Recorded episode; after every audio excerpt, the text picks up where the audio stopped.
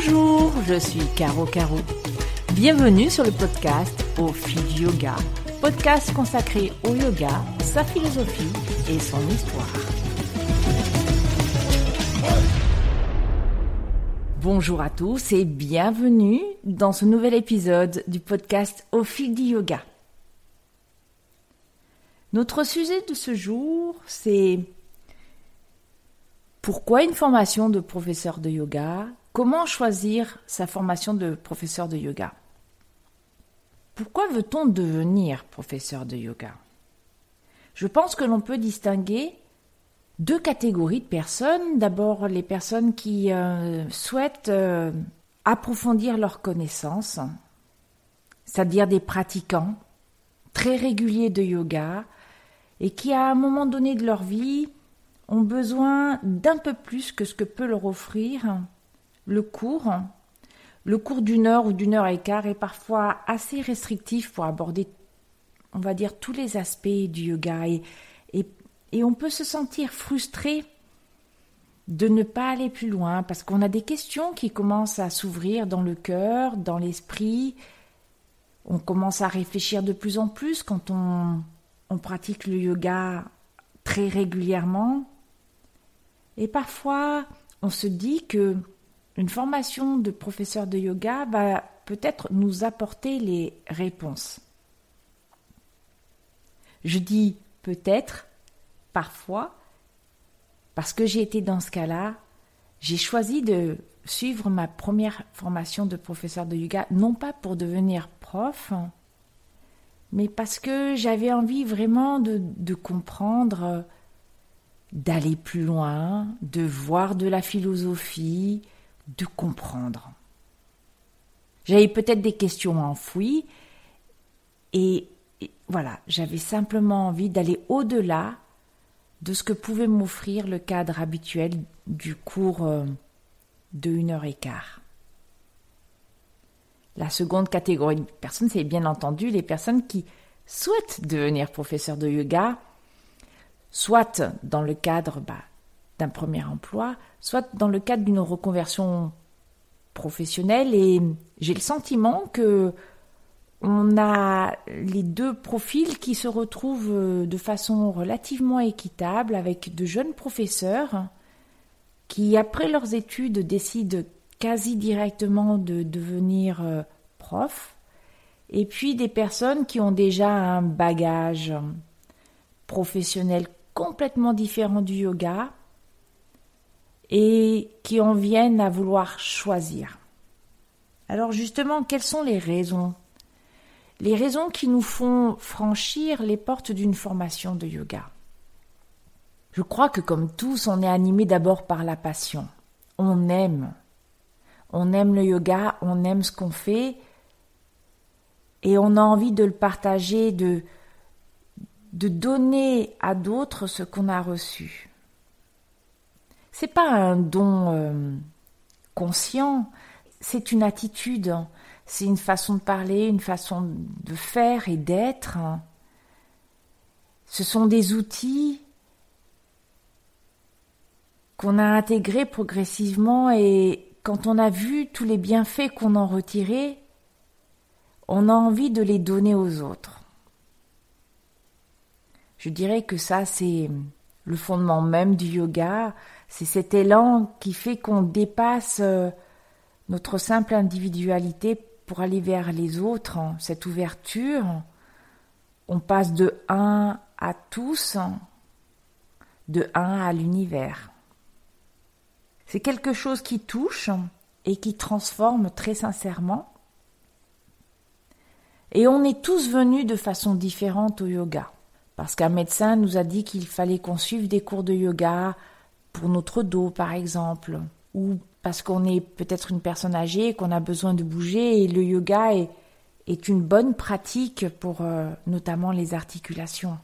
On est venu sur un tapis de yoga parce qu'on avait, on a lu quelque part que cela apaisait, cela nous permettait de nous poser, de lutter contre le stress, ça permet de se reposer après un burn-out.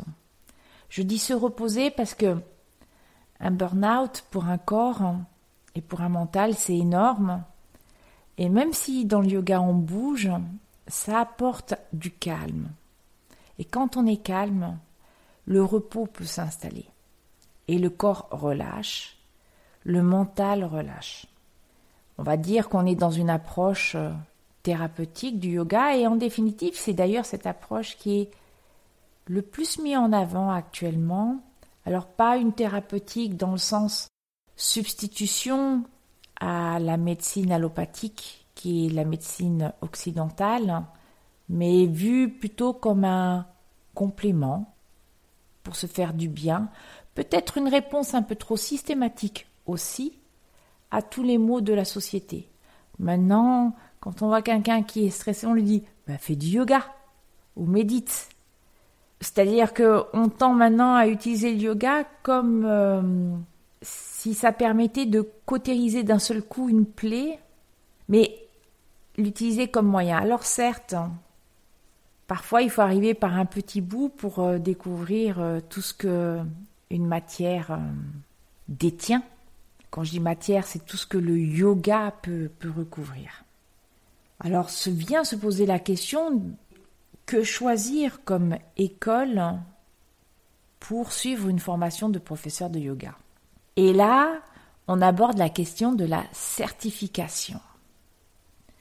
En France, et même quasiment dans le monde entier, professeur de yoga n'est pas reconnu, il n'y a pas de diplôme. C'est d'ailleurs pour ça qu'on ne parle pas forcément de diplôme, parce que derrière le mot diplôme, il y a diplôme d'État, reconnu par l'État, ce qui n'est pas le cas. Donc le, le, véritable terme, le plus usité d'ailleurs, c'est le certificat.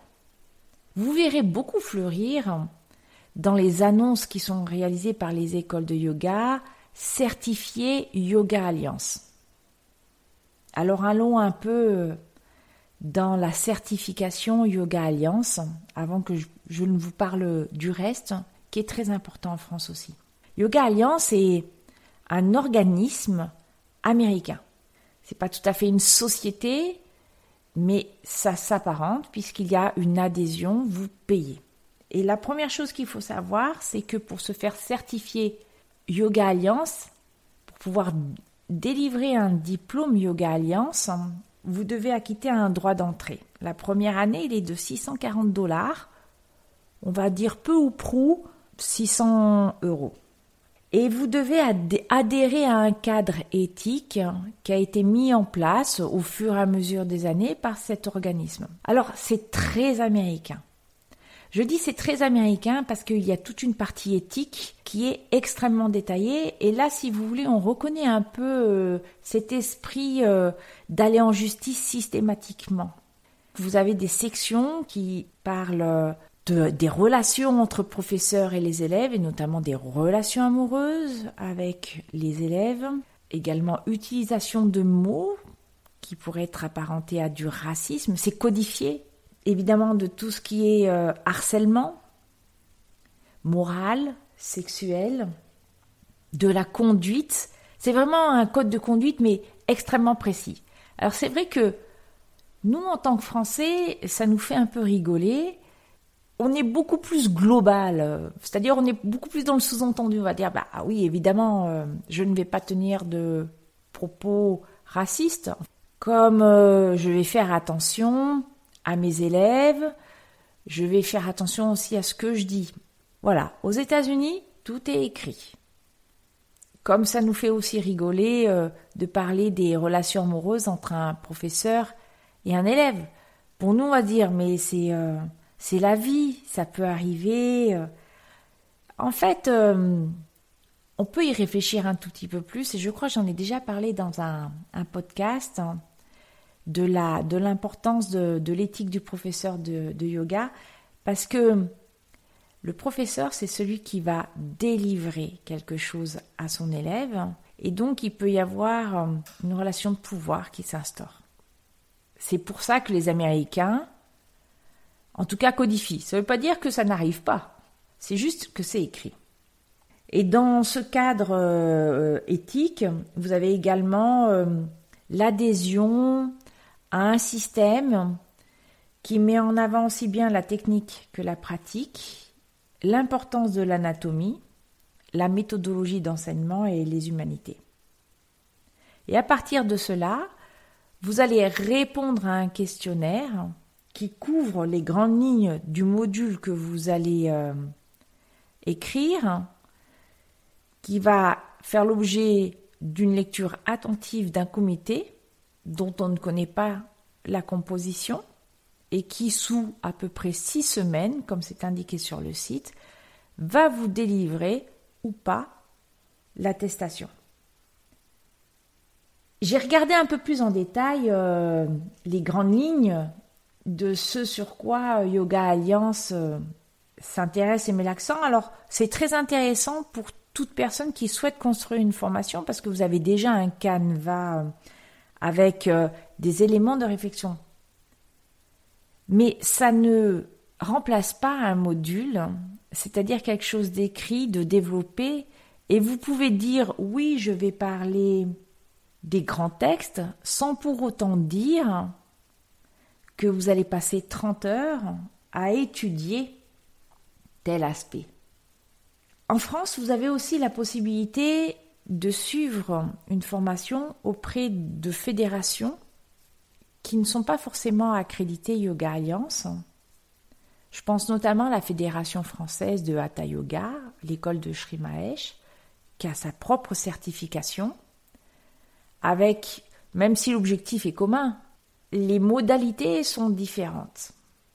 Alors je vous avoue que parfois quand on oppose euh, les formations, euh, on va dire Yoga Alliance, à par exemple la formation de, française de, de Hatha Yoga, j'ai le sentiment que d'un côté, on met euh, les formations qui ne sont pas sérieuses et la formation sérieuse de la Fédération française de Hatha Yoga. Je ne remets absolument pas en cause le sérieux de cette formation. J'ai beaucoup d'amis qui l'ont suivie et effectivement, c'est une formation qui est qui s'inscrit d'abord sur le long terme où il y a beaucoup d'heures, beaucoup d'heures à étudier euh, les postures, leurs bénéfices, les contre-indications, et puis avec ce qui va les mudras, les mantras, les kriyas, les bandas, tout le système du corps, également le corps yogique, l'anatomie. Moi, ce qui me dit beaucoup, c'est euh, la partie étude des textes, comme il y a une grande pratique de méthodologie. Donc vraiment, c'est une formation très sérieuse. Il n'y a rien à dire là-dessus. C'est très français, mais c'est aussi très sérieux. Ce sont des fédérations qui ont longtemps, en fait, euh, réfléchi à ce qu'elles voulaient et elles ont écrit leur propre code éthique. Donc vous avez la possibilité de vous orienter vers l'une ou l'autre, sachant que la certification Yoga Alliance n'est en fait qu'une certification sur le papier. Il n'y a pas de véritable questionnement sur ce que vous allez dire le jour J. la difficulté, elle est là. C'est pour ça que j'attire votre attention sur, cette certification parce que elle peut être très bonne comme euh, elle peut être inintéressante. Vous aurez une certification professeur de yoga. Parlons maintenant de la durée. 200 heures, 500. Et là aussi, on reconnaît. Euh, d'ailleurs, euh, il y a eu énormément de posts sur Facebook euh, avec des torrents de commentaires sur faut-il faire une formation de 200 heures, 500 heures, etc. Yoga Alliance. 200 heures, c'est le début. Il faut bien commencer quelque part, et 200 heures est un début. Mais 200 heures, ce n'est pas une fin. En fait, d'ailleurs, quel que soit le format embrassé, 200 heures, 500 heures, ce qui compte, c'est que vous êtes à un début de chemin. Et dites-vous que un bon pédagogue, un bon professeur, un bon enseignant, quelqu'un qui va transmettre, en fait, va se former toute sa vie. Alors, il y a différentes façons de se former. Effectivement, ça commence par une formation initiale, 200 ou 500 heures, ou 300, 200, 300, 500 heures, ou bien 200 heures plus différents modules de, de ce qu'on appelle de la formation continue, d'abord, mais il y a aussi des éléments de formation qui ne sont pas qualifiés de formation continue, des ateliers, où on apprend beaucoup de choses dans les ateliers en étant élève. Des conférences, des lectures. C'est donc un chemin continu, des discussions, des groupes de discussion. ça fait aussi partie de, la formation. Après, à vous de discriminer, puisqu'on apprend ça, Viveka, la discrimination, de discriminer ce qui est utile de ce qui ne l'est pas, et de savoir ce dont vous avez besoin pour continuer à être un bon professeur. En termes d'intensité, vous avez un large choix, une large palette euh, qui est offerte. Parlons de 200 heures. Vous avez la possibilité de faire un mois intensif. Vous avez la possibilité de faire une semaine répartie euh, sur une année, par exemple. Ou des modules de 15 jours. Ou des modules de 2 jours, répartis sur une ou deux années. Chaque système a des avantages et des inconvénients. Le système de l'intensité, c'est-à-dire sur une période longue et continue, c'est très intéressant dans le sens où vous allez un peu au, bout de vos ressources. D'abord les ressources physiques, parce que faire du yoga tous les jours de façon intense, beaucoup plus que quand on pratique personnellement, et surtout comme ça tout d'un coup, ça permet d'aller chercher dans ses ressources. Ses ressources physiques, bien entendu, c'est-à-dire qu'on va apprendre peut-être à adapter, à modifier certaines postures dans le courant du mois pour se préserver physiquement. Et puis aussi émotionnellement, parce que ça va chercher loin, parce que c'est rude, parce que il y a des devoirs à faire le soir, lire le module par exemple, réfléchir à ce qui a été fait dans la journée, préparer des séquences à enseigner aussi. Personnellement, j'ai fait deux formations de professeur de yoga, une en vinyasa et une en forest yoga. Les deux sont affiliées euh, Yoga Alliance elles sont très proches parce qu'en fait, ma professeure de vinyasa euh, avait suivi des formations euh, de forest yoga avant de devenir elle-même professeure de forest yoga. Et donc, elle avait été très fortement imprégnée de ce qu'elle avait déjà appris. Et d'ailleurs, ça m'a servi de tremplin pour poursuivre ma, deuxième formation. Par contre, le format était complètement différent. Sur la première formation, c'était quatre fois une semaine répartie dans une année. Sur la deuxième, j'ai pas eu un mois intensif, j'ai eu euh, deux semaines qui auraient dû être suivies de deux autres semaines. Bon, manque de peau, c'est tombé, la, deuxième quinzaine est tombée en plein Covid. Donc on a transformé ça en une semaine en ligne et euh, une semaine soit en ligne, soit en présentiel en fonction de là où on se trouvait. Moi j'ai eu beaucoup de chance car une des deux professeurs était en France et je l'ai donc rejointe pour euh, la dernière semaine. Le présentiel, j'en parlerai après, est quand même super important. Eh bien, les processus personnels mis en place étaient légèrement différents. Il y a aussi l'âge, la maturité. Même si je les ai faits à des périodes très rapprochées, j'ai trouvé ma première formation difficile, surtout sur le plan émotionnel c'est un peu, j'aime bien comparer euh, le jeune euh, professeur à un oignon et en fait on pèle. On enlève les, différentes euh, peaux de cet oignon. La deuxième formation était intense au niveau physique et franchement on avait des devoirs à réaliser. Alors et en plus elle était en langue anglaise et quoi qu'on dise, je suis pas forcément très à l'aise avec l'anglais, surtout à cette époque-là. Et donc il y avait un véritable effort à réaliser et on travaillait, j'étais en colloque avec une amie et on travaillait jusqu'à minuit en fait et le lendemain on se relevait à 6 heures. Et c'est pas mal comme je le vois un peu comme une espèce de détox du corps et du mental. Et c'est très appréciable pour plonger encore un peu plus profondément. C'est pas simple parce que c'est pas une psychothérapie. Vous n'avez pas de thérapeute avec vous, de psy. Mais euh, c'est un processus qui fait du bien et, et si, si les gens qui suivent la formation avec vous, vous arrivez à créer des vrais liens avec eux, ce qui a été le cas, ça devient une expérience sublime. J'ai toujours eu la chance parce que tous les professeurs qui ont encadré les deux formations ont été exceptionnels, toujours très présents et à l'écoute, volontaires pour aider et, ça c'est très important aussi.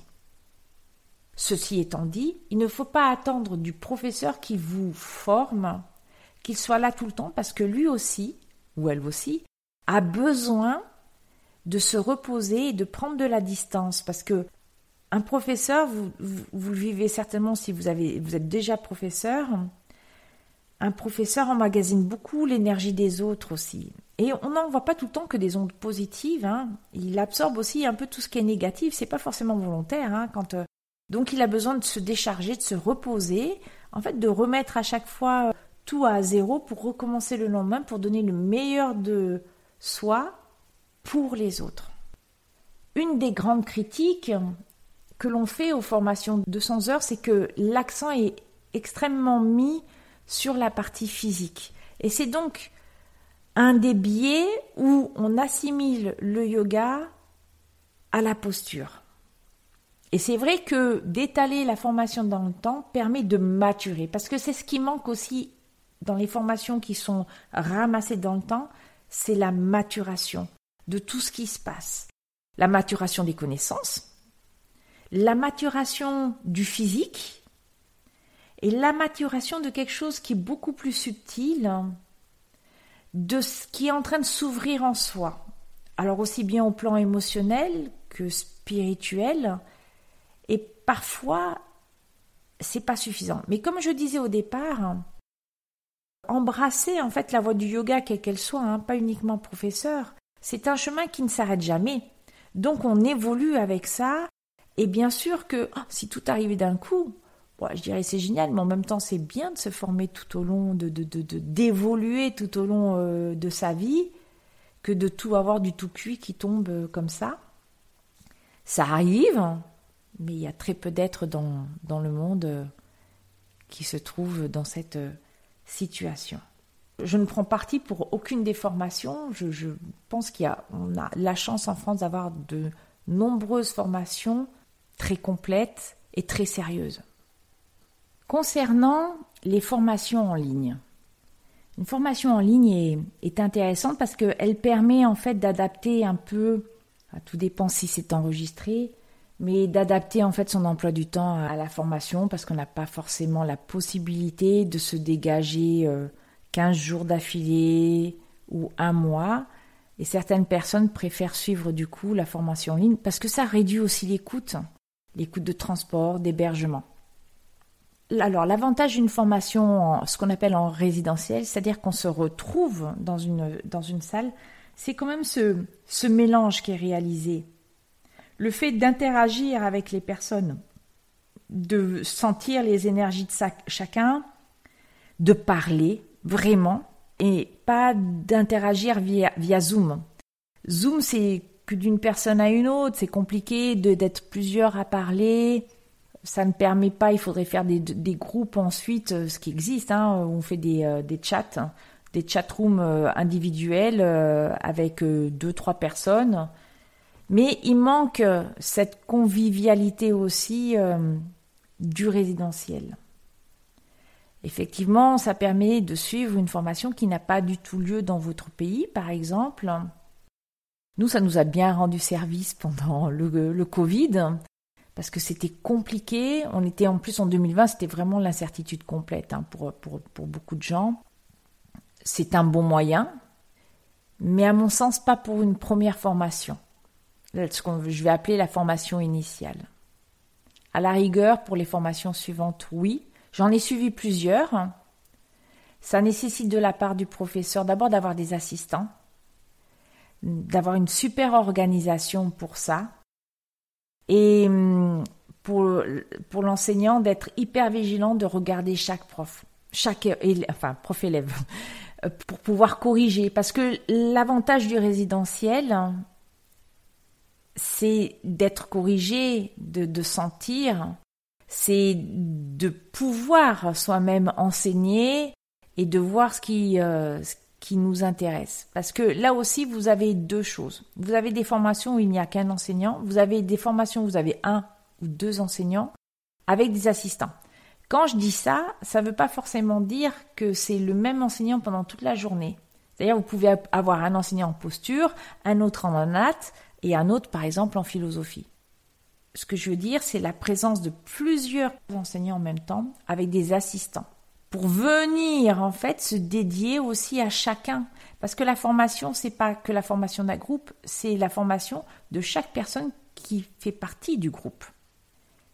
Et puis, dans les types de yoga que moi j'ai euh, choisi, on fait de l'assistance avec les mains. Donc, qui dit assistance avec les mains dit présence d'un corps en face de soi. Et pour être très honnête, on a appris une partie des assistances avec les mains en ligne, c'est-à-dire qu'on les a réalisées sur soi. C'est déjà énorme. Ça permet euh, de transformer une posture. Enfin, c'est en tout cas c'est mon opinion de transformer une posture. Et mais bon, rien ne vaut quand même le contact avec l'élève. Je fais juste un aparté sur le fait justement d'assister avec les mains. Qu'est-ce que ça veut dire? Dans ce que moi je pratique, l'assistance avec les mains ne signifie pas que par exemple, je vais, si vous faites pas Shimotanasana, donc vous êtes assis, les jambes tendues, les pieds flex, et vous allez vous étirer en flexion avant de façon, si possible, à attraper avec vos mains vos pieds et à avoir le menton et le nez qui touchent les tibias des jambes. On voit beaucoup d'assistance hein, où le professeur appuie sur le dos pour que l'élève touche. C'est pas euh, ma conception de l'assistance avec les mains. Ça n'a strictement rien à voir. Voilà. Voilà ce qu'on pouvait dire euh, dans un format ramassé euh, sur les formations de professeurs de yoga. Je vous souhaite une bonne journée et j'espère que vous avez eu une bonne écoute et que ces pistes de réflexion vous feront réfléchir sur est-ce que j'ai envie de faire une formation de yoga, comment choisir, ou tiens, je n'avais pas vu cette, façon de voir, hein où ça vient compléter euh, ce, ce, à quoi je pensais euh, juste avant.